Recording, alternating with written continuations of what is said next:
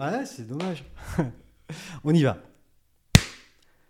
Aujourd'hui, dans Chablaisir, le podcast, je reçois une spécialiste du tourisme, quelqu'un qui, évidemment, a une certaine notoriété dans ce monde-là et qui a vu cette notoriété augmenter il y a quelques semaines grâce à son coup de gueule face à un géant du web, TripAdvisor. Aujourd'hui, je reçois la directrice de l'Office du tourisme de Tonon-les-Bains, Julie Legros. Julie, bonjour. Et eh, bonjour à tous, bonjour à l'équipe. J'ai bon dans tout ce que je viens de dire Alors, spécialiste, on est toujours relativement spécialiste euh, dans un domaine. Euh, coup de gueule, oui, coup de gueule contre TripAdvisor, ça c'est évident. Euh, trop, c'est trop, et là, c'était trop. Alors, avant toute chose, et avant peut-être même de parler de, ce, de ce coup de gueule qui a fait retentissement quand même, vous êtes de la région, vous êtes de Tonon ah, Je suis malheureusement du Genevois, c'est très loin, c'est au moins à la frontière des contrées euh, sauvages. dépasse Touven, oulala. Je suis née à Ambi en fait. Ah mais il y, a des loups là-bas, des ours, non? Il n'y a pas l'électricité pour l'instant. C'est ça. Hein c'est ça. Donc je suis née à la frontière euh, suisse, j'ai grandi euh, à Ambi, j'ai fait ma scolarité, puis après je suis partie faire mes études de Grenoble à Lyon. Ouais, vous avez fait quoi comme, comme études alors, ben, j'ai eu la chance de faire un, un master de communication et gestion de projet et puis après, ben, j'ai travaillé avec les chercheurs du CNRS pour travailler sur les communautés tribales. Et j'ai développé, j'ai eu la chance de développer une grande plateforme qui permettait euh, les premières euh, campagnes de micro-ciblage sur le web. Euh, c'était au tout début d'Internet, parce que finalement, c'était en 2007. Et on commençait à appréhender le fait d'envoyer le bon message à la bonne personne. Mhm. C'était magique. C'était les années 2000 oui, c'est ça, c'est ça. Voilà, je finissais mes études, j'ai eu la chance d'être embauchée par une, grande société cotée en bourse et euh, qui euh, s'interrogeait Côté en bourse, c'est son nom? Non, côté en bourse. Ah, je sais pas si je peux la citer en fait. Bah oui, on peut, on s'en fiche. Deux LM Multimédia qui a développé Easy Rencontre et pas mal de marques blanches. Et euh, du coup, euh, voilà, on, a eu l'opportunité de développer une plateforme d'affinité, de micro-ciblage. On rachetait des grosses bases de données mhm. qu'on découpait en fonction des affinités des internautes et on les revendait à des annonceurs beaucoup plus chers qu'on les avait achetés comme des pièces détachées de voiture. Mmh, mon Dieu Et, et c'est quoi le rapport entre euh, le micro-ciblage et le tribal? Il y a un rapport, Oui, alors les communautés tribales, c'est tout ce qu'on peut toucher de façon euh, micro-ciblée. Euh, dès l'instant où on a compris qu'une communauté avait les mêmes signes et les mêmes références, et on se dit que finalement, en donnant ce bon message à la bonne personne, euh, au lieu d'en envoyer 1000 à 1000 personnes qui s'en fichent, on va en envoyer 50 ou 50 bonnes personnes. On fait des économies de routage, c'est bon pour la planète. Et Qu'est-ce que c'est que le routage? Ah, des économies d'envoi. Parce qu'envoyer un mail, ça coûte cher. Et envoyer 50 euh, mails aux 50 bonnes personnes, ça coûte euh, bien moins cher. Donc, du coup, euh, avant, on faisait des campagnes de masse et mhm. on est tombé sur le, les campagnes micro, micro-ciblées. Donc, vous êtes un bébé, un bébé du web quand même ah, je suis née avec Internet, enfin, je suis née avec un ordinateur sous Linux à, l'époque, que mon cousin m'avait donné. ensuite, j'ai adoré commencer les lignes de code. j'ai toujours eu les mains un peu dans la création de sites Internet. J'adorais ça. Et puis, euh, et puis ben, je me suis orientée vers la communication. Je cherche un peu à ces âges-là. Et puis... C'est quel âge? Ah, ben, euh, j'ai eu mon premier ordinateur, euh, je devais avoir 10 ans. Ah oui Ouais. Oui. Donc euh, on est dans les années 1994, euh, hein, l'Internet n'existe pas. Et euh, là j'ai des jeux en fait qui m'ont encodé et que je peux lancer par ligne de code, donc c'est génial. C'était quoi l'ordi? Un Amiga C'était un, alors c'était un vieux, un vieux Mac, mais alors ceux qui sont vraiment des ah, les SE là Mais par contre, reparamétrés sous Linux un truc euh, vraiment, mais euh, on n'imagine même pas à quoi ça peut ressembler aujourd'hui. C'était du noir et blanc en 2D. Ouais, euh, mais c'était génial. C'était génial. Et, alors les jeux, c'était quoi? On lançait quoi comme jeu en ligne Alors c'était beaucoup de casse-briques. Du Pac-Man. c'était ah, c'était pas oui, mais bon à 10 ans. Hein, du, tennis aussi? Du tennis, ouais ouais. Pong. C'était Bong. Pong, Pong, Pong. Alors non, c'était Pong, mais on avait le casse-briques, ah, c'était. Ah oui, oui, oui, oui d'accord c'était ouais non c'était vraiment génial. Et puis euh, après hmm. bon bah je suis bon bah j'ai fait mes études normalement. Et d'ailleurs j'ai en fait une licence de philosophie donc euh, rien à voir avec l'informatique mais euh, après ça m'a manqué. oui oui voilà ça m'a manqué après. Je suis revenue à ça. Je suis j'ai travaillé pendant donc du coup pas mal d'années avec des, des développeurs. J'étais dans un bureau de développeurs j'étais chef de projet informatique. Et donc chargé de faire des spécifications en allant vers les chercheurs du CNRS vers les développeurs pour faire une interface intelligible en disant ce qu'ils veulent, c'est ça, mais en langage informatique. Et on a développé une plateforme super. Et puis après, ben, j'ai voulu rentrer chez moi, au Léman. Et donc, euh, je parce, que, parce que là, là euh, l'histoire avec le CNRS, vous êtes où? Vous êtes euh, basé à, à, Grenoble. Ah oui, là, c'est Grenoble. j'ai fini mes études, je suis embauchée à Grenoble dans, une, dans une, une, une superbe boîte, mais j'adore mon travail. Mais, moche Grenoble, hein, peu. Hein. À Grenoble, c'est joli, mais, mais, les montagnes, le lac Léman, ben, sauf sauf, euh, je crois qu'il existe qu'ici en fait. Hein, le lac euh, Léman Ouais. ouais, ou de l'autre côté du lac, mais enfin. Ouais, voilà, faut rentrer quoi. À un moment, faut rentrer. Je rentre. Euh, je me rends compte qu'il y a fatalement moins d'entreprises, moins d'industries ici, hein, de grandes entreprises. finalement, l'informatique, j'ai pas envie d'en faire non plus toute ma vie. Puis je me dis, bah, finalement, me mettre au service d'une entreprise comme l'Office de tourisme, hein, ça peut être quand même vachement sympa dans cette région-là. Et puis, ben, on, est tout début 2010 et je rentre à l'office de tourisme de Tonon-les-Bains. Donc, depuis deux... ça, fait, ça fait un moment là alors? Ouais, ouais mais bon, euh, le Botox. Oui. Ah, ça aide. Ouais, oui, je me disais. Ouais, c'est ça, c'est le Botox. oui, et donc, alors, on est en 2020, oui, si ma mémoire est bonne, 2010, 10 ans. 10 ans que j'œuvre, donc on a fait énormément de choses, des choses vraiment. Euh, enfin, euh, c'est hyper stimulant. Parce qu'en fait, on est dans un grand laboratoire, assez libre et on peut travailler sur tout ce qu'on veut. Et euh, on se rend compte que la seule limite, c'est de faire plaisir aux visiteurs mhm. et puis lui faciliter le voyage. Mhm. Et là, avec des ressources grâce à la ville, clairement, hein, sans, mhm. sans, sans, faire de politique, euh, qui nous donne des ressources euh, tout à fait confortables. On arrive à développer des projets magnifiques, hein, plusieurs sites internet qui sont précurseurs pour l'époque, hein, où je remets en place ces modules affinitaires, évidemment. Et puis après, euh, plein, plein, plein de, de développements euh, passionnants. On obtient euh, deux fois le trophée de la communication nationale pour nos sites internet. Et puis, et puis on avance comme ça, on découvre les réseaux sociaux. On... Il y a une vraie, il y a une vraie, il y a un vrai appétit pour quand même pour le digital depuis le départ. Ouais, alors le digital, ça sera vraiment la porte d'entrée. Puis après, je me suis dit, oh, qu'est-ce que je fais des éditions, tout ça? Est-ce que mm.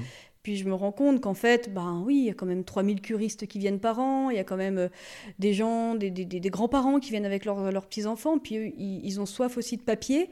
Et je me dis comment on va réinventer le papier pour que ce soit plus sympa? Alors on s'axe sur du magazine, on s'axe sur des choses ouais, plus acceptables, en tout cas en termes de tonalité, en termes d'éditorial, on va aller sur des supports intelligents, des supports qui racontent les choses.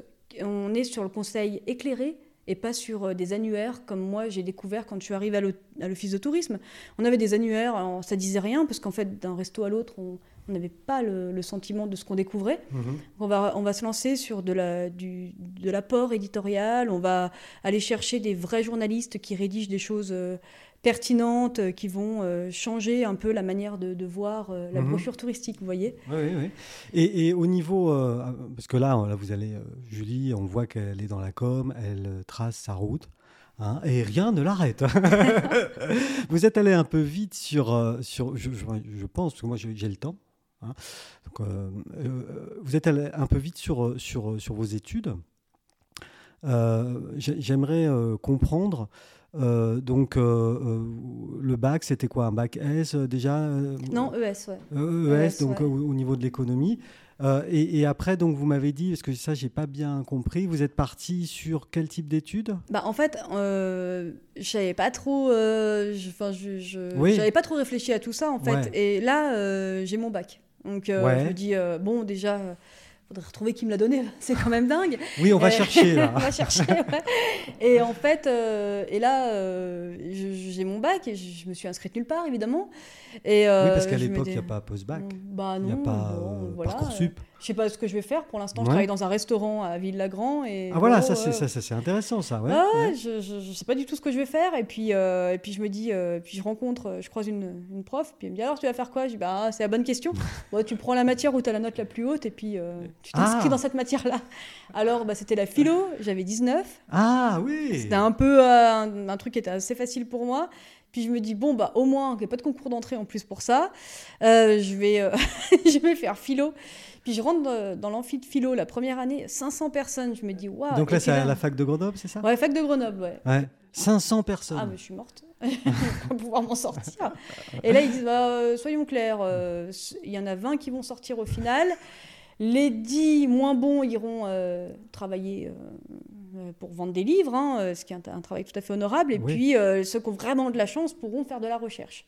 Et je me dis, oh là là là là, puis je je roule pas sur l'or non plus. Donc, rapidement, je fais un double cursus ah oui, voilà. Avec Infocom, en me disant quand même. Infocom, c'est quoi bah, Infocom, en fait, ils ont ouvert euh, à Échirol, l'Institut de la com et des médias. C'est une école privée Ah non, c'est une école publique. D'accord. Ouais, ouais, c'est Stendhal. Et euh, c'est Grenoble 3. Et là, je me dis, bon, voilà, euh, il faut quand même que j'assure un peu mes arrières. Donc, j'empoche une, une, licence de, d'infocom. Euh, donc là, vous faites licence ouais, je fais philo, temps, licence infocom. donc là, il y a, y a quoi, y a quoi là-dedans Infocom, c'est vraiment les apports théoriques du, de l'histoire de la communication, de l'histoire de des méthodes d'information. Et euh, pour l'instant, on est euh, jusqu'à la licence que sur de l'apport théorique un peu. Puis à votre époque, on n'est pas sur encore la technologie de l'information du, tout. Non, non, du tout. Ouais, on est sur vraiment le théorique. Et là s'ouvre. L'ancienne IUP se transforme en master professionnel puisqu'il y a une réforme. Et il y a un master où ils prennent 10 personnes pour être euh, dans le, la communication multimédia et la gestion de projet en deux ans pour avoir un master pro. Et euh, je me dis, oh bah là, euh, il faut absolument que j'essaie de rentrer là-dedans. et puis en fait, euh, quand je rencontre, voilà, quand j'ai l'entretien, ça porte énormément sur les technologies et tout, donc ça se passe plutôt bien. J'avais déjà développé des sites internet parce que je travaillais pour le Grenoble Jazz Festival en tant que chargée de com, donc tout va bien. Et donc je suis prise, heureusement. Et là, en fait, on, tombe, on met vraiment les mains dans le Pourquoi heureusement? Bah Parce que 10, personnes prises, ça fait pas, ça fait pas, beaucoup. Hein. quoi. et voilà, et du coup, je, je, je, suis prise, je suis super contente.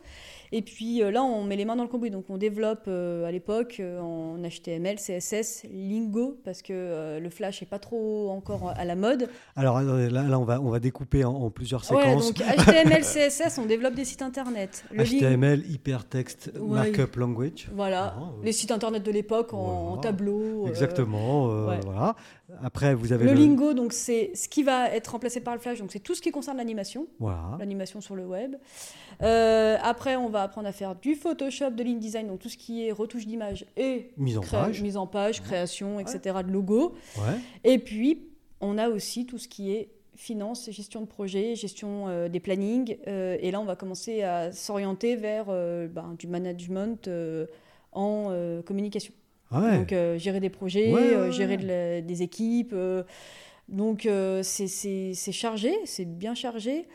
Et puis. Euh, et, là, tout, tout, ce que vous faites, ça vous passionne déjà? Il y, ah y, a de la passion ou vous avancez euh, comme ça, un peu au fil de l'eau? Après, à cette époque-là, euh, on a presque envie de tout voir, quoi. On a envie de se dire. Il y, avait, une curiosité de votre part. on avait dans le, bah ouais, on avait dans le, avec nous l'école de journalisme. Alors, ah, disais, c'est quand même formidable aussi de faire du journalisme. On avait l'école d'audiovisuel, mmh. d'où sont sortis énormément de, de, réalisateurs aujourd'hui qui, qui, qui, font des choses formidables. On avait, et en fait, bah, on se dit, s'orienter, c'est faire le, c'est faire le choix d'arrêter d'étudier quelque chose. C'est renoncer. Voilà. Choisir, c'est renoncer. C'est ça, exactement. Et je suis super embêtée d'avoir à renoncer, mais euh, il faut que j'avance et puis il faut surtout que, que, que, je trouve le métier qui va me plaire et, et chef de projet. Euh, à l'époque, ça, ça, vous branchait bien. Ah ouais, ouais, ouais. Parce que en fait. Euh, c'est formidable de se retrouver dans un bureau avec plein de gens qui font des métiers différents que vous devez quand même un peu coordonner quelque part en disant voilà. Donc il faut un peu connaître le métier de chacun. Oui. On ne doit pas, savoir le faire. Peut-être voilà, peut-être pas, pas, au fond des choses, mais au moins savoir euh, de quoi il s'agit. Et puis ensuite être un peu le chef d'orchestre, quoi. Ouais, calibrer le temps. On mmh. est sur une entreprise privée. Euh, qui, qui, voilà, qui est clairement euh, sur des intérêts financiers. Et, cette entreprise, elle ne veut pas perdre d'argent. Et du coup, on a un projet qui doit sortir, qui doit être une plateforme pour vendre de la publicité micro-ciblée. Et là, il faut... Euh, Parce que là, ça y est, on est déjà sorti de l'école et on est déjà dans le, dans le travail. Ça y est, on est Donc du coup, juste avant de sortir de l'école, cette licence de philo, c'est bon? Ouais. Vous l'avez eu Ouais. Cette licence, cette euh, licence dans euh, en, infocom. en, infocom, c'est bon? C'est bon, je l'ai. C'est bon, vous avez Le master, je l'ai aussi. Donc pour une qui savait pas trop. Ouais, ouais, bah ça se passe bien. Après, moi. Et donc après, vous vous embrayez donc tout de suite à Grenoble dans cette boîte, euh, la, fameuse. eh ben, je vous raconte une anecdote. C'est-à-dire qu'en fait, quand quand je finis mes études, je fais ma dernière saison Et dernière saison de de, de, ben, saison parce qu'en fait moi j'étais je travaillais pour me payer mes études. Hein. Donc et hum, j'étais saisonnière dans les gorges de l'Ardèche et j'étais je faisais tout ce qui était laborantine pour le tirage des photos ah euh, de la descente de, des, gorges. super. Ouais, c'était un super métier. Bah, j'imagine. Et en fait, euh, bah, à l'époque, euh, c'est des saisons qui, qui, qui, gagnent bien, quoi. Et le soir, je travaillais dans un resto, donc j'avais, du coup les deux cumulés, un super salaire. Ah oui, oui, donc les photos la journée et le soir. Le resto. Donc j'avais un super salaire, et puis c'était génial, parce que j'étais en Ardèche, c'est magnifique et tout. Et là, je finis mes études, et la boîte dans laquelle donc, je faisais mon stage, me propose le confortable salaire de 1300 euros net. Sauf que j'ai gagné deux fois plus en Ardèche. Alors là, je vais les voir et je leur dis le métier est passionnant. Parce que j'étais chef de projet junior, tout va bien. Par contre, les gars, moi, ce que je fais, c'est que je vais quand même retourner en Ardèche faire des photos, quoi, parce que là, ça va pas jouer. Et, en fait, euh, et en fait, je me dis bon, j'ai fait tout ça, j'ai fait toutes ces études, mais faut un moment pour euh, gagner 1300 payer, payer les gens euh, ce qui ce qui bah, normal d'essayer. Oui oui je sais pas. euh, bah, moi je suis pas patron. en même temps moi je suis pas patron vous savez donc je sais pas. J'essaye jamais moi et du coup et du coup là je m'en vais et puis je rentre chez moi. Je me dis bon bah tant pis je faire autre chose. Et, euh, et, là, il me rappelle et il me propose un salaire décent.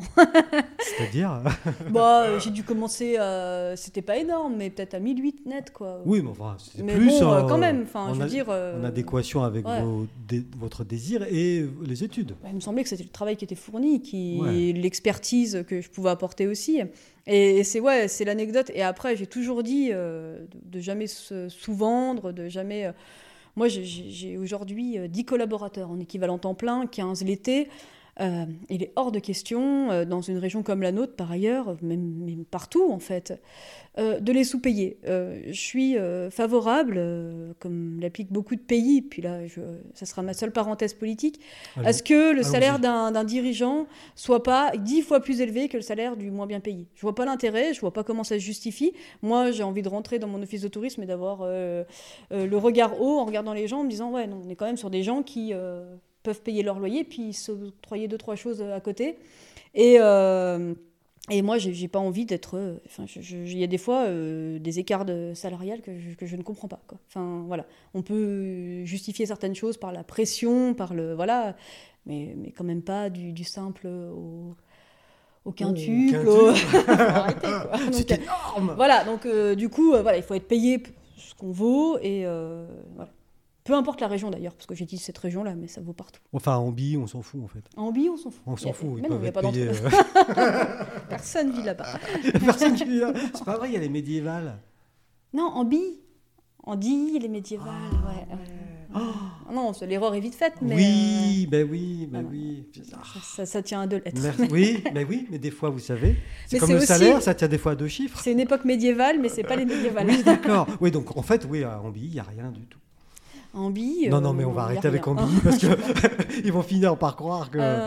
Euh, donc, ok, on a bien vu que vous étiez volontaire, on l'a compris, engagé aussi. Oui, oui, non, engagé de façon, oui, voilà, oui, dans, dans, En tout cas, dans, dans, dans, dans, ces choses un peu équitables comme ça, quoi.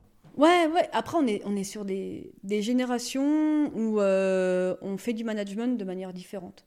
Et moi, j'ai la chance d'être formée en management euh, agile, dit agile. Donc ça veut dire qu'en fait, on se rend compte que euh, la... le tout fait quelque chose de formidable, alors que quand on essaye de fonctionner en silo, donc un qui dirige et puis qui explique aux autres ce qu'ils doivent... Bah, au bout d'un moment, déjà, on s'épuise, les idées ne euh, sont pas illimitées, et en fait, la méthode agile permet d'avoir des, du, du design thinking, de vraiment de la construction d'idées avec tout le monde, de la personne qui, à la base, euh, est le conseiller touristique, en passant par la commerciale, la chargée du marketing, la comptable. Euh, j'ai quasiment que des femmes autour de moi, mais bah, euh, voilà. Et, en fait, à chaque fois que, qu'on met tout le monde autour de la table pour un projet, premièrement, il fait l'adhésion parce qu'il est co-construit, mais en plus, accouche d'idées que fatalement toute seule j'aurais jamais eu, mais euh, vraiment, et puis j'ai pas honte de le dire. Et puis en plus, euh, qui est au contact du public en fait euh, toute la journée? Bah, c'est, Ce sont les conseillers touristiques. Et ils savent quels sont les retours, donc déjà c'est, une information précieuse. Le marketing va apporter son apport de faisabilité, le commercial de rentabilité. et, et l'argent étant un moyen de, de faire plus d'actions, eh ben, on arrive à optimiser. Moi, j'ai quand je suis arrivée à, l'office de tourisme, euh, on se disait, ben, finalement, c'est du service public. Donc on est là pour rendre un service qui est euh, financé par la ville. Je suis pas sûre qu'on puisse rester, et puis là on traverse une crise sans précédent, dans ces systèmes archaïques. Je pense qu'un office de tourisme peut fonctionner comme n'importe quelle entreprise, avec évidemment du service public qui doit être gratuit, mais aussi de la rentabilité. De la rentabilité sur ce qu'on vend, de la responsabilité d'argent public. Et aujourd'hui, nous, euh, sur nos financements, quand je suis arrivée, on avait, il y avait, la collecte de la taxe de séjour devait plafonner à 70 000, 80 000 euros. Aujourd'hui, on, est, on atteint les 300, 350 000 euros. Euh, pourquoi L'automatisation, mmh. l'autodéclaration, la... en fait, euh, la, la le fait de mettre en numérique tout ça. Avant, on venait déposer son petit papier, déclarer ce qu'on avait envie de déclarer. Est-ce que expliquer pour ceux qui nous écoutent ce que c'est qu'une taxe de séjour En fait, quand les gens viennent, euh, existe un impôt qui est supporté par le, voyageur, les, touristes, les, touristes, les, touristes, on est bien d'accord. Euh, pas que, mais bon voilà, les touristes euh, viennent et on a un impôt qui leur est collecté via les hôtels et puis tous les hébergements professionnels et, non professionnels, donc meublés, résidences, camping, hôtels. Euh, cet impôt, il sert à quoi? Euh, Il faut bien se rendre compte que quand une destination comme la nôtre double de volume sur l'été, les infrastructures touristiques doivent être aménagées pour. C'est pas aux citoyens de, de de porter ça, c'est aussi aux touristes. Donc le touriste paye entre 40 euh, centimes et 1,50€ par nuit et par personne euh, pour abonder à ces développements d'infrastructures. Donc ça, c'est la taxe de séjour. C'est la taxe de séjour. Et, et puis, euh, cette taxe de séjour, avant, était sur le bon vouloir de déclaration de chacun. Donc certains le faisaient très bien, et puis d'autres, non professionnels, bon, la déclaraient plus ou moins moins que plus. et du coup. Et donc là, à cette euh, époque-là, où c'est moins que plus, euh, c'est 80 000 euros. Ça collecte 80 000 euros par an. Ce, qui est pas mal. Mais sur, le, sur, la base du déclaratif, moi, je trouve que c'est pas mal. Et puis, on va mettre en place un système informatique qui va dire, une fois qu'on est enregistré, on va venir rentrer tous les mois en tant que, locataire, en tant que, locataire, propriétaire, propriétaire hébergeur. Tous les mois, je vais venir rentrer euh, ma taxe le mail part automatiquement, le formulaire est très facile à remplir, combien j'ai eu de personnes, adultes, enfants, les, moins de 18 ans payent pas. Euh, euh, et, puis, euh, et puis sur cette base de déclaratif, on se rend compte que les gens n'ont pas du tout envie de tricher, parce que là, ils ont juste à remplir, et puis la taxe de séjour passe gentiment de 80 000, 180 000, 250 000, 300 000 cette année, on aurait pu aller plus loin, mais bon, vu l'année ce qu'elle est, euh, voilà, ça sera pas on ça. Coupé en plein vol. On est hum. fauché. Et, euh, et, cet argent vient directement dans les poches de l'Office de tourisme. C'est l'Office de tourisme qui va développer tout, donner un plan à quelqu'un. Mmh. C'est votre, votre, budget en gros. C'est notre budget. Ouais, nous, on a un million de budget. Donc c'est euh, un tiers de notre budget. C'est hyper important. C'est hyper important d'être très rigoureux par rapport à ça. C'est hyper important d'avoir. Euh, de, de, de, voilà, d'avoir simplement. C'est le, le client qui le paye à l'hébergeur et l'hébergeur nous le reverse. Donc on n'est pas en train de parler d'un impôt qui pèse sur l'hébergeur, on, paye, on parle bien d'un impôt qui paye. Partout qui pèse, où il y a euh, des touristes, euh, partout où il y a des hôtels, il y a une taxe de séjour. Euh, c'est pas un impôt supplémentaire effectivement. Et du coup, par rapport à cette, euh, par rapport à, vous, vous m'avez dit un truc qui m'intéresse. L'été, c'est la population de Tonon qui double? Alors, l'été. Vous, vous, avez parlé de, de, de, de, doubler à un moment donné. Oui, oui, c'est ça, en fait. L'été, euh, en gros, on n'a pas les chiffres exacts, exacts, puisqu'on a les, séjours en famille, les gens mmh. qui viennent chez des amis. Euh, donc, on va pas, je ne vais pas vous donner des chiffres. Non, bah, à la louche, quoi. Mais en gros, sur l'été, euh, la population qui est euh, à Tonon, comme vous le savez, 37 000 personnes. Non, on ne le sait pas. Bah, 37 000, 38 000, je n'ai pas regardé euh, les stats aujourd'hui, mais on passe à un million de gens qui sont soit en excursion, excursionnistes qui passent la journée, mais surtout des gens qui passent la nuit et qui, qui séjournent. Donc euh, tous ces gens-là, bah, ça, crée évidemment plus de personnes qui vont profiter des infrastructures, musées, châteaux mmh. de ripaille, funiculaires, les, même les bus, puis euh, les thermes, évidemment, qui sont euh, les, les, bateaux de la CGN, nos activités. les restaurants. Les restaurants. Quand ils sont ouverts. Quand ils sont ouverts, c'est beaucoup mieux pour tout le monde. Et, et, du coup, la saison, de, la saison touristique de Tonon, de Tonon c'est juste l'été? Non, euh, en fait, euh, donc, je parle pas de cette année évidemment, hein, elle est vraiment non, Mais, on va faire comme si. Comme si tout allait bien Non, mais comme si cette année n'avait pas existé. Tant mieux, ça m'arrange. Euh, donc du coup, ben, j'ai plus 36 ans, j'ai 35 ans. Mais c'est bien ça C'est top Moi aussi pareil, j'ai 22 ans. Parfait. et demi, et demi et demi. Donc du coup... enfin, en temps euh, normal, on va dire, Julie. En temps, normal. En temps normal, euh, on a plusieurs saisons. On a la grosse saison, donc là, on va pas se le cacher, euh, c'est l'été, c'est juillet-août. On a la chance chez nous d'être le départ de la route des Grandes Alpes. On a chaque année à peu près 500 000 personnes qui viennent faire ce départ mythique. Donc c'est pas forcément des gens qui consomment, mais il y en a qui, passent leur première nuit ici. C'est le départ de Tonon qui va jusqu'à Menton. On parcourt à peu près 540 km et les gens adorent faire cette route en vélo, en moto, en voiture. Et euh, on a pas mal de départs aussi en rando. Euh, on a les curistes. Les curistes, Alors, juste euh, cette route des Grandes Alpes, là, son départ est où précisément eh ben, Sur la place de la mairie, c'est symbolisé au sol. Voilà une énorme rosace. Mais c'est assez récent le fait que ce soit formalisé comme ça. Ben c'est oui oui c'est un projet office de tourisme ville de Tonon. On s'était dit qu'il fallait matérialiser ce départ parce que les gens venaient nous, on fait les tampons du départ. Ah oui, euh, ouais, il y a un tampon de départ. Ouais, il y a un tampon comme, de départ. Euh, Saint-Jacques-de-Compostelle. Voilà, c'est ça, c'est des étapes. Après, ouais. Euh, après toutes les étapes, ils peuvent, ils peuvent faire tamponner leur, leur carte. Donc on peut faire tamponner à l'office du tourisme. Ouais, ouais. Ah oui. Exactement. Récupérer sa carte déjà pour, pour pas se perdre. Elle est, elle est, payante Non, non, non, non, oh. offerte, offerte. Et bah, c'est pour ça, la taxe de séjour notamment, c'est qu'on ne fait rien payer nous à l'office, donc voilà. Et, donc, euh, euh, ouais, vous avez, euh, vous avez formalisé le départ. ouais, une super belle plaque en bronze d'ailleurs, qui est sur le parvis de, de, la mairie, qui maintenant est prise en photo des, dizaines de fois par, par jour. Et c'est formidable pour les gens parce que comme ça, bah, ils, ont, ils immortalisent et puis, puis nous, ça nous fait de la, de la com quand même. Et, du coup, sur, sur cette route des Grandes Alpes, qui est quand même effectivement qui est plutôt réputée, hein, donc ça, c'est principalement l'été. Eh ben non. non. non, ah non, les Allemands, les Allemands qui sont friands de cette route, euh, eux, c'est vraiment l'automne et le printemps. C'est pour ça que voilà, l'été, euh, c'est intenable. Hein. Franchement, il y a, y a, pas mal de, cuvettes. Hein. et, euh, et, le soleil, quand il se met à taper en vélo, c'est faire la route des Grandes Alpes l'été. Enfin, c'est vraiment, c'est dur.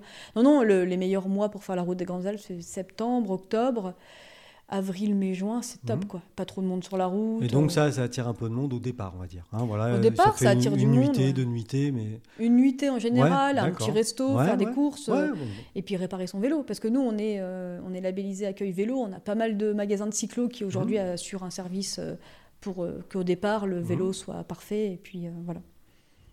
Donc ça, c'est pour la route des Grandes Alpes et pour la saison eh d'été. Ben, il y, a quoi d'autre en saison d'été alors du coup, enfin, je dis été, mais j'imagine que ça va du printemps.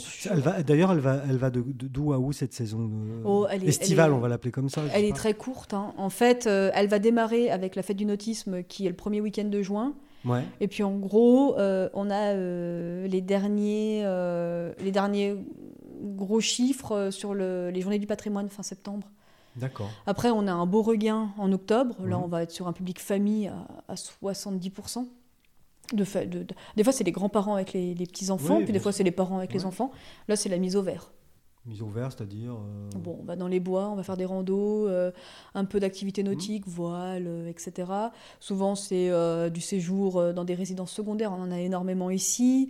on va avoir des gens qui sont des excursionnistes, encore une fois, donc on a énormément de Suisses qui viennent à la journée, notamment le jeudi, pour faire le marché, profiter de... Ils, viennent en bateau Oui, ils viennent en bateau. Et c'est énorme parce qu'en fait, c'est des bateaux qui d'habitude sont vides, mais là, ils reviennent à 9h du, du du pendulaire euh, de frontalier. Et là, ils sont pleins pour le coup. Ça va déverser jusqu'à 5000 personnes le jeudi euh, sur le marché de Tonon. Puis après, ils se font un déjeuner, mhm. un peu de shopping l'après-midi, puis ils rentrent. Ça, c'est vraiment, euh, c'est vraiment une, un, flux important. le jour de la, foire de Crète, c'est carrément démultiplié. Et puis, on va avoir les curistes. Donc, comme je vous disais, eux, c'est trois semaines. Mais ça fonctionne encore, ça, les, Ah, bah, c'est 3000 curistes par an. Ouais. mais trois semaines. Il reste trois semaines. Ouais. donc c'est les cures conventionnées. Ce qu'on appelle les cures conventionnées, c'est celles qui sont remboursées par la Sécu. Et, et là, c'est une vraie manne parce que bah, quand vous avez on a énormément de meublés qui se sont spécialisés là-dedans. On a des résidences de tourisme qui sont spécialisées là-dedans. Le camping qui fait des offres aussi là-dessus. Et euh, ben, c'est des gens qui consomment. Hein. On, a calculé à peu près entre 60 et 80 euros de, euh, de tickets moyens par jour pour un curiste hors hébergement et cure. Ah ouais? Ouais. Et cette cure euh, de, de Tonon, elle est bonne pourquoi alors, c'est les rhumatismes, les, les tout ce qui est euh, rhumatologie. Non, parce que moi, j'y euh. suis là, mais je ne sais pas. Eh ben, alors, si vous avez des, des troubles du transit, et que vous avez envie d'en parler aujourd'hui, des rhumatismes. Non. On peut, Julie, oui. non, non c'est spécialisé là-dedans. Euh, transit et rhumatisme. Ouais, troubles de l'appareil digestif, ouais. tout ce qui est rhumatisme. Après les gros accidents, vous avez euh, vraiment euh, tout ce qui est, oui, rééducation, ça, ça fonctionne très bien. on va avoir les enveloppements pour tous les gens qui commencent à avoir de l'arthrose, des choses comme ça et qui, qui, qui, voient des vrais bénéfices dans, dans ces cures. Ouais. Et donc, c'est 3000 curistes à peu près euh, par, an, qui dépensent en moyenne, puisque c'est une moyenne, hors hébergement, 80, entre 60 et 80 euros par jour. Ce qui est super intéressant sur cette clientèle qu'on n'a pas sur les autres, c'est que la clientèle curiste est une clientèle fidèle à 80%. C'est-à-dire qu'un curiste qui est capté une fois reviendra pour 80% d'entre eux la deuxième fois, la troisième fois, la quatrième fois, une, fois, par, an, faire sa trois semaines. Ouais. Et ça, c'est facile parce qu'une fois que la conquête est beaucoup moins lourde à assurer, donc beaucoup mm. moins cher, quoi. Puisque vous me parlez de, conquête, ouais. Euh, euh, euh, j'ai une autre question. Donc là, on est le curry, c'est toute l'année, lui? Non, les cures s'arrêtent euh, euh, fin, fin novembre, elles reprennent en mars, normalement, quand tout va bien. Et après, le reste du temps, bah ouais, c'est tout ce qui est euh, plutôt... alors, il reste un peu de bien-être, mais après, mhm. bon, ils, vont, ils vont procéder à l'entretien et puis... ouais, du, parc thermal. et, et, du coup, après, donc l'hiver, à Tonon, il n'y a pas de touristes du tout? Ça dépend en fait. on a un vrai engouement pour les marchés de Noël. Donc on a quand même des gens qui viennent et qui séjournent un petit peu pour découvrir les marchés de la région. Euh, après, on est sur des, touristes qui sont pas sédentaires. Hein. Alors eux, euh, quand ils ont posé leur valise à Tonon, ça ils vont jusqu'à Montreux, mais des fois ils vont jusqu'à Chamonix, jusqu'à, ils peuvent vraiment voyager loin. Ils circulent. Ils, montent peut-être faire du ski aussi. Ils montent faire du ski. Et là, on a ceux-là et on essaye vraiment de les séduire. Nous, on est en partenariat avec Avoria depuis plusieurs années. On est porte d'entrée des portes du soleil. Et euh, du coup, on incite les gens à passer leur première nuit du vendredi à Tonon pour être sur les pistes dès le samedi. C'est une offre marketing, ça. Euh. Ce qui est malin. Ça s'appelle, c'est pas cher. Et ça peut rapporter gros. je n'en sais rien. non, non, voilà, c'est une offre qu'on a lancée. On s'est rendu compte que les gens, naturellement, venaient euh, un jour avant mhm. euh, pour éviter de faire beaucoup de routes, notamment les, Parisiens, qui sont un de nos plus gros secteurs de, qui vient l'hiver.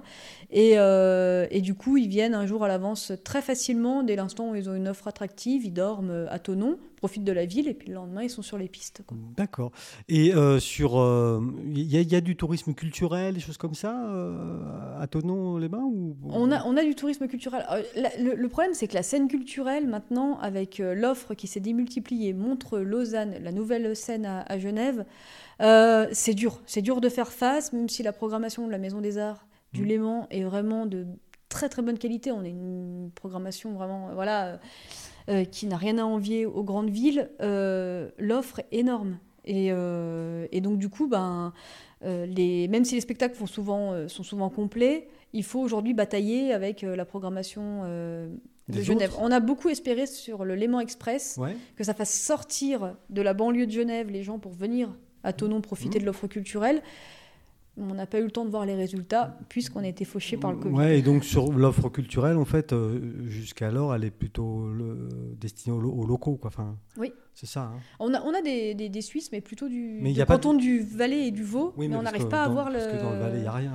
Oh non, non, non. Non, non mais voilà, Genève, pour l'instant, c'est une clientèle très dure à capter. D'accord, mais bon, vous n'avez pas pu tester le Léman Express dans, en sens inverse. On va, essayer de faire, euh, on va vraiment essayer de faire des partenariats avec eux. On les a rencontrés plein de reprises et on espère vraiment. Parce que du euh, coup, euh, justement, là, vous me dites, j'ai rencontré un tel, on fait des partenariats. C'est quoi le l'emploi du temps d'une directrice d'office de tourisme Il est moyen, gros cet office, petit, par rapport, vous qui êtes dans le tourisme depuis... en fait, c'est un, office de tourisme plutôt moyen. On est, voilà, on est comme un million de budget, 10 à 15 personnes, c'est plutôt un office de tourisme moyen. L'emploi du temps, il est fait de. Euh, il faut euh, connaître les acteurs de la région, savoir où ils vont, ce qu'ils proposent et ce qu'ils vont faire.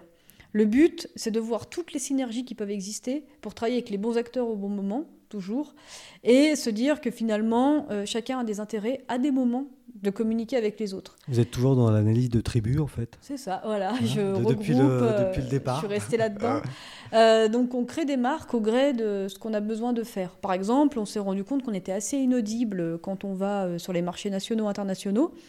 Et là, euh, on, on a sollicité Savoie Mont Blanc Tourisme pour créer la marque des lacs Savoie Mont Blanc, comme les lacs italiens, mmh. et se dire que finalement, Annecy, le Bourget, le lac Léman, lac d'Aigbelette, un peu moins connu, mais quand même assez magnifique, mhm. ont un intérêt à communiquer ensemble. Donc là, vous euh, parlez de la gouille d'Aigbelette, de la gouille d'Annecy, n'est-ce pas? De la gouille d'Aix-les-Bains et du lac Léman, c'est ça? C'est ça, exactement. la mer et puis les lacs. Et euh, du coup, euh, du coup ça, c'est quelque chose qui a très bien fonctionné. Alors, ça, c'est pas votre emploi du temps un emploi... Ah, ça nous prend énormément de temps, parce qu'en fait, dès qu'on lance une nouvelle marque qui est supra-tononaise, donc lac Savoie-Mont-Blanc, Léman France, pour dialoguer avec les Suisses, ou euh, Destination Léman pour euh, ce qui est vraiment plus du littoral euh, lémanique, et eh ben, dès qu'on lance une marque, c'est des réunions, c'est la mise en œuvre, c'est qu'est-ce qu'on met derrière, quels sont les moyens, la charte, les règles pour rentrer dans le collectif. Et puis après, ce qu'on fait aussi, c'est d'essayer d'être proactif auprès de nos sociopros. Ça veut dire que ben, tous les jours, il faut qu'on essaye d'en voir quelques-uns. Parce que ce qui ressort le plus souvent, c'est Oh, de toute façon, les fils de tourisme, on les voit jamais. Alors c'est vrai que c'est dur. Hein, euh. C'est vrai, moi, moi je, à titre personnel, hein, moi ça fait euh, plus de 10 ans que mes, mes locaux sont, sont ici. C'est la première fois que je vous vois, Julie. Ouais, non, mais c'est vrai, c'est la première fois qu'on se voit. Mais en plus, moi je l'ai dit, heureusement. Parce que, Donc les sociopros, voilà, vous, allez, vous êtes proactifs pour le coup, vous, vous, allez les rencontrer. Ce que je veux, c'est que mes sociopros se disent à la fin de l'année, l'office de tourisme a été apporteur d'affaires à hauteur de. J'ai pas envie qu'ils me disent toute la journée, j'ai la directrice de l'hôtel qui me squatte des cafés dans mon bar ou dans mon euh, hôtel. Ah, vous, avez vous, avez cette réputation Non, je ne l'ai pas, justement. Euh, en fait, ce que je veux, c'est que euh, nous, notre but, c'est de créer de la nuitée touristique. Pour créer de la nuitée touristique, je ne peux pas parler autononné. En premier, il faut que j'aille chercher des gens qui vont avoir envie de se déplacer d'au moins plus de 100 ou 150 km pour venir passer une nuitée. Donc ça veut dire que la plupart de mon temps, mon emploi du temps est occupé à aller sur des marchés nationaux et internationaux pour dire aux gens venez découvrir le Léman, venez découvrir Tonon. Donc en fait, on s'occupe à développer des secteurs, euh, donc avec des salons en Alsace, en Belgique, au Luxembourg. Euh, on monte jusqu'aux Pays-Bas, on va à Londres, euh, on, passe beaucoup de temps à Paris aussi avec Atout France pour dire on découvrait notre région, on fait des accueils presse, donc les accueils presse, il ben, faut bien imaginer que la presse, elle est à Paris, donc c'est là-bas qu'on va ah leur parler. Ah ouais, mais on part de loin en plus. Mais euh, voilà, on parle euh, à la presse, donc on essaye de faire venir des titres, parce qu'aujourd'hui, c'est quand même le média le plus on fait venir euh, Un journaliste, ben, on, suscite l'intérêt, la curiosité. On essaye de, il faut qu'on ait des hébergements d'exception atypiques, il faut qu'on ait des, il faut qu'on ait des étoilés, il faut qu'on ait des, des, sites culturels ou des expos qui sortent de l'ordinaire. Et, quand on a un reportage sur un média mainstream type euh, TF1, c'est, vous sortez le champagne à, l'office ou? On est content parce que dès l'instant où on est sélectionné ou qu'on a euh, une couverture médiatique, bonne ou mauvaise hein, par ailleurs, euh, on le voit sur les standards, on le voit sur notre fréquentation de notre site internet, les... ça suscite l'intérêt. Oui. Et, on le voit vraiment. Hein. Là, je peux vous montrer les courbes depuis qu'ils ont annoncé le confinement. non, non, je plaisante. Euh, sur mon portable, je regardais tout à l'heure. Ils ont annoncé le confinement. Notre site internet a fait une chute euh, monumentale et plus personne ne voit notre site. Euh, mais par contre, à l'inverse, on a un reportage sur TF1, France 2. Peu importe de quoi il parle, encore une fois. Hein. Tonon. Mais vraiment ah Peu importe. Et puis ça, ça, fait un pic. Alors, ça dure pas longtemps, mais euh, ça fait un pic parce que voilà, y a, ça, ça, a éveillé la curiosité de, de, de, tout un chacun qui est devant sa télé, qui mhm. prend son téléphone, sa tablette, qui va regarder, bah, tiens, ton nom, en fait, c'est où, que, comment c'est, etc. Et puis euh, voilà, donc euh, bah, on a besoin et puis, c'est difficile. Alors, ça se travaille toutes les années. Il faut apporter des nouvelles choses, de, du contenu. Sans, cesse. sans cesse et là, du coup, euh, donc ça, c'est une grosse partie de votre travail, je, l'ai bien compris. Et puis, euh, vous, m'avez dit que vous, étiez 15, c'est ça, à l'Office du tourisme? Euh, Donc, vous êtes directrice, donc c'est vous le chef d'orchestre aussi de ça? Oui. Donc là, il faut gérer le planning des, absences, des choses comme ça ou... Ah ouais, des fois, ouais.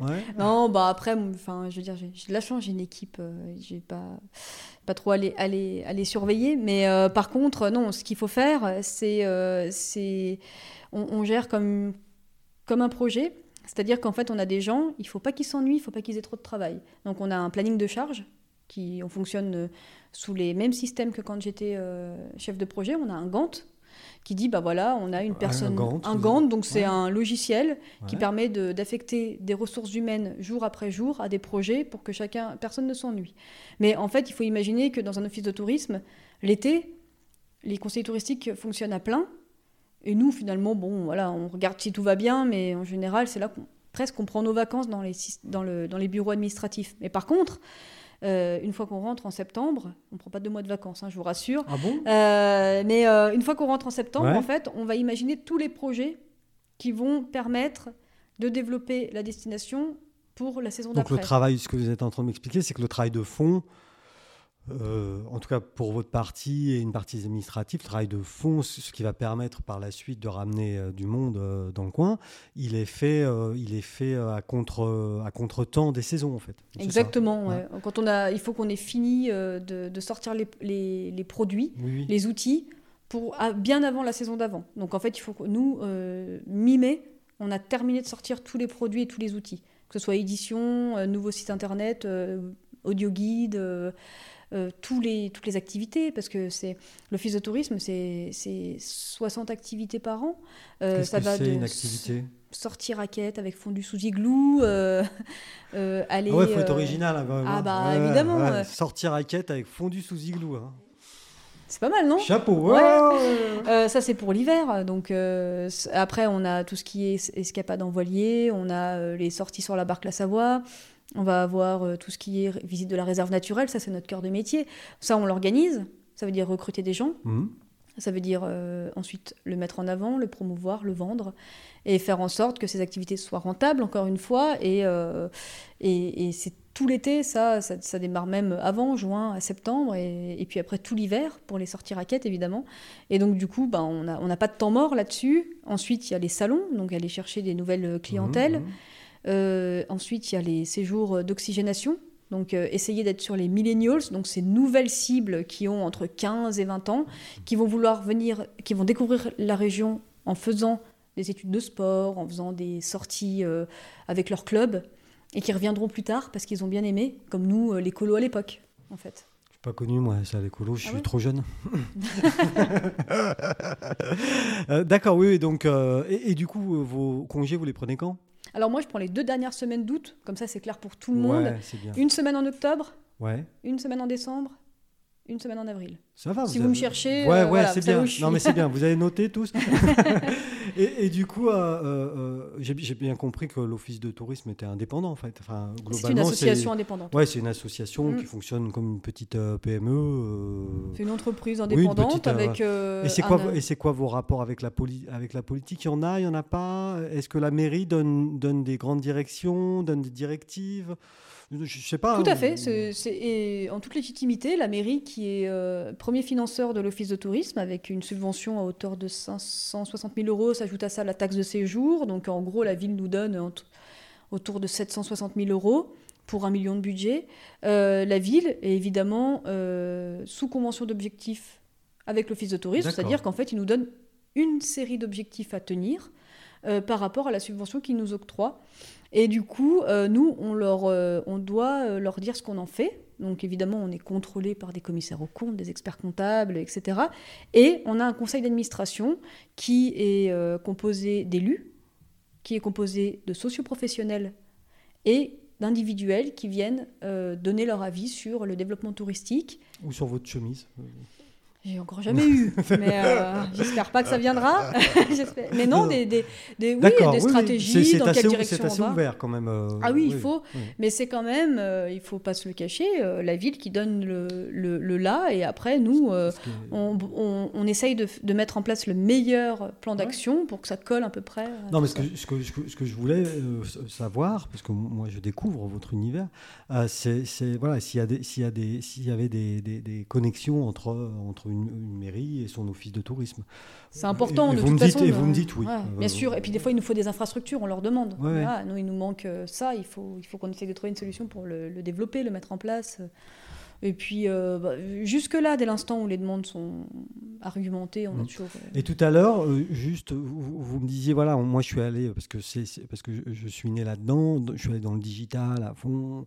Euh, les tribus, euh, les microdata, euh, je ne sais pas ce que vous m'avez dit, parce que moi, je connais rien non plus. Hein. vous savez, le, micro-ciblage, le micro-ciblage, etc. etc.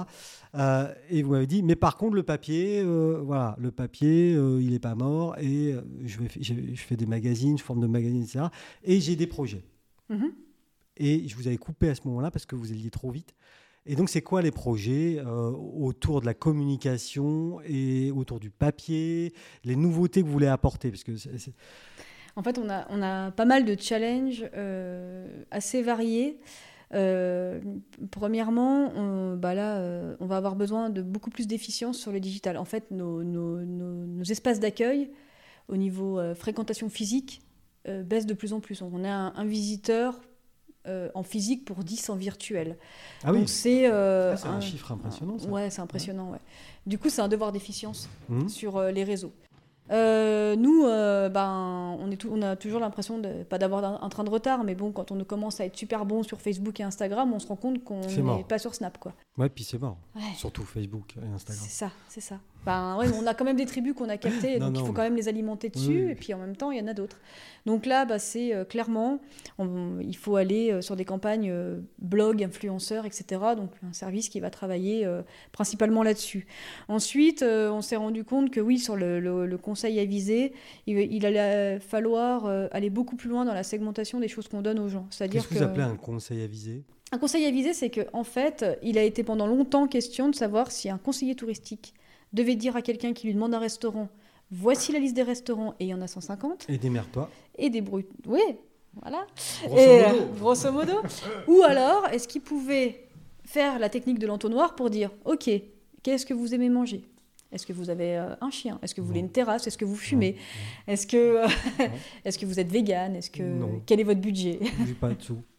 voilà, c'est ça. D'accord. Et donc après, ça, c'est un conseil avisé. Ça, c'est un conseil avisé. C'est-à-dire qu'en fait, on donne l'autorisation au conseiller touristique de dire, une fois que tu as posé toutes ces questions, tu as le droit de lui donner que deux ou trois restaurants qui correspondent à ses attentes. Ce qui me semble assez logique. C'est ce que vous recherchez aussi quand vous voyagez. Moi, je voyage pas. C'est vrai? Chablais Lover. D'accord. Moi, je passe ma live dans le Chablais, moi. D'accord. Mais bon, un annuaire, ça fait jamais plaisir, quoi. Un annuaire? Un annuaire d'adresse. Donc, euh, du coup, euh, on, on, change un peu notre technique là-dessus. Voilà, vous allez aller, aller sur... et puis ça aussi, finalement, c'est du micro-ciblage. C'est du micro-ciblage. C'est-à-dire qu'on va avoir, euh, maintenant, quand on va arriver à l'office, en fonction de l'heure, les brochures vont changer. Ah, c'est l'heure de l'apéro eh ben, on propose tout ce qui peut se faire à l'apéro, que ce soit culturel, euh, découverte. Euh, ah oui, bar, oui, oui, donc vous, vous, avancez quand même. Et du coup, vous, vous, vous, côtoyez d'autres directeurs, directrices d'office de tourisme? Ouais. bah, oui, Je suis administratrice de, de la Fédération des offices de tourisme de Haute-Savoie, donc euh, fatalement, bah, on, se voit, on se contacte presque toutes les semaines pour faire le point sur l'état de l'offre. Euh, sur les observatoires. On a un observatoire qui nous dit exactement quel va être le remplissage pour euh, décembre, pour euh, les, les, semaines à venir. on contacte ben, tous les directeurs à côté pour dire qu'est-ce qui se passe chez toi, c'est comment cette semaine? Et là, ils bien sûr. Oh, c'est génial, c'est plein. Non, non, non, on est, on est, on est très franc entre nous, parce qu'en général, si on constate, on le constate chez le voisin. Mmh. Et puis surtout, des, là, avec la crise, franchement, quand ça nous tombe dessus, et puis que bah, je suis pas, suis pas, je suis pas jeune, mais j'ai pas non plus euh, tant d'années d'expérience que ça. C'est un coup de massue, quoi. On se dit, mais comment je fais, moi, avec cette histoire? Moi, je sais faire mon métier quand tout se passe bien. Maintenant, qu'est-ce que je fais? On s'appelle, et puis on, discute, on se dit, euh, tiens, tu laisses ton accueil ouvert. Euh, non, bon, qu'est-ce qu'on fait? Qu'est-ce que tu mets comme horaire? On va essayer d'avoir un truc à peu près cohérent sur les mmh. horaires. Et puis, non, non, on communique énormément. Et du coup, je le disais en préambule, c'était il y a fort longtemps, vous vous souvenez, il y a presque une heure, au tout début. Vous, avez, vous, avez, vous êtes un peu bastonné avec un, géant, un géant de l'Internet. Ouais, ouais. TripAdvisor. en fait. Qui a dit que Tono, c'était tout pourri. Ouais il est fou. Euh, non, en fait, euh, ce qui s'est passé, c'est que déjà, on avait du mal. On était en train d'investir dans des grandes campagnes de communication, puis on avait du mal à redémarrer après cette grosse, ce gros premier confinement. Ouais. Euh, et nous, là, on se met dans la bataille et franchement, on revient, mais armé jusqu'aux dents. On dit, là, maintenant, il faut pas passer à côté du mois de juin, et puis il faut relancer la saison. On met sur la table, nous, 70 000 euros, Savoie Mont Blanc, 250 000 euros, et on y va, quoi. Et euh... ça commence à faire du. Ouais, ça fait du chiffre. Oui, oui, oui, ça fait des beaux budgets là. Ouais. Juste pour de la campagne euh, de notoriété, c'est pas mal. Et puis en fait, euh, je suis alertée par un, deux, trois hôteliers qui me disent ouais, mais tu... c'est bien de faire des campagnes, mais tu remarqueras sur TripAdvisor, c'est marqué destination interdite. Quoi? Puis j'avais même pas vu, la honte ouais, destination. Ça, un peu hein. bah, j'y vais hein. pas en fait sur TripAdvisor. je, vous taquine. C'est vrai que je trouve que les contenus sont pas d'une grande qualité, donc en plus j'y fous même pas les pieds. Quoi. Vous savez, à partir du moment où on donne euh, la parole aux gens, ils la prennent. Hein, donc... Euh. Ouais, ouais, mais avec des, des, des, des ouais. Mais bref, eux. TripAdvisor disent destination interdite. Destination interdite. Et là, je dis, oh, ils sont malades ou quoi? Donc, puis alors vraiment, fleur au fusil, euh, j'ai le contact du commercial. bon, bah, on va l'appeler, on va savoir ce qui se passe. Euh, ah oui, bah, oh, bah, je me renseigne. Et le lendemain, un bon mail euh, tout laconique. Euh, ouais, c'est normal, c'est ce qui correspond à votre situation. Mais... Mais non.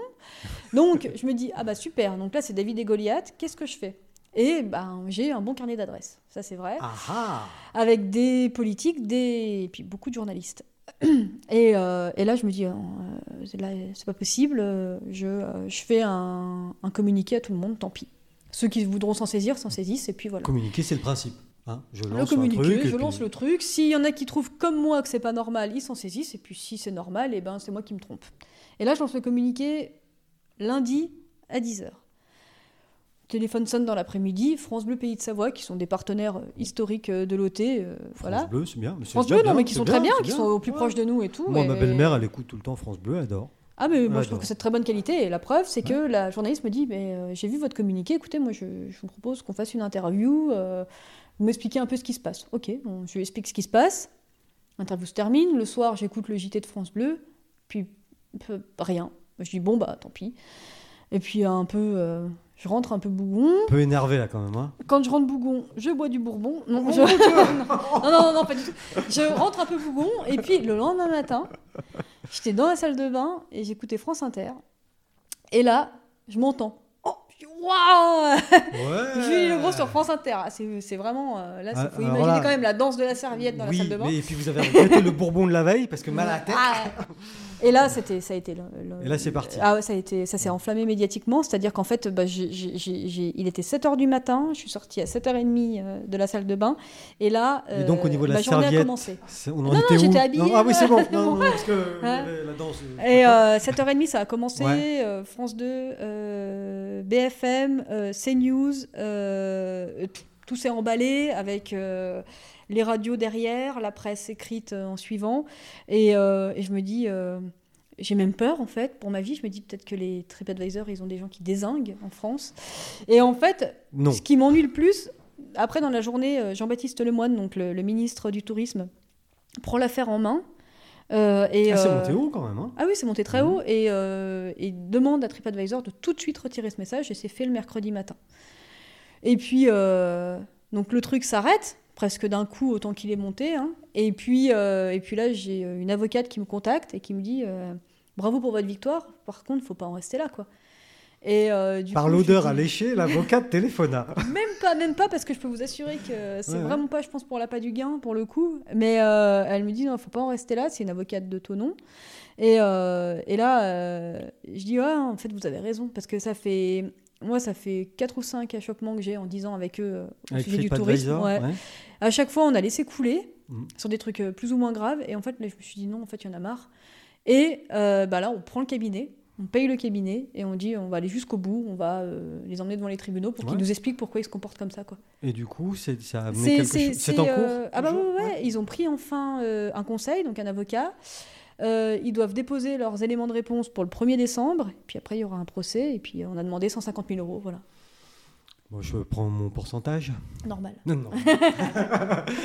Mais qu'est-ce qu'on peut souhaiter à, à, Julie Legros, directrice de l'Office du tourisme de Tonon pour l'avenir?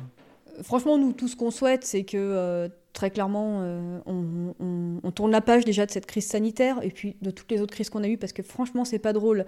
Entre les crises économiques, les crises euh, sécuritaires et les crises sanitaires, c'est vrai que notre secteur, à, chaque fois, c'est le premier qui trinque. C'est la crise de nerfs. Ouais, c'est la crise de nerfs.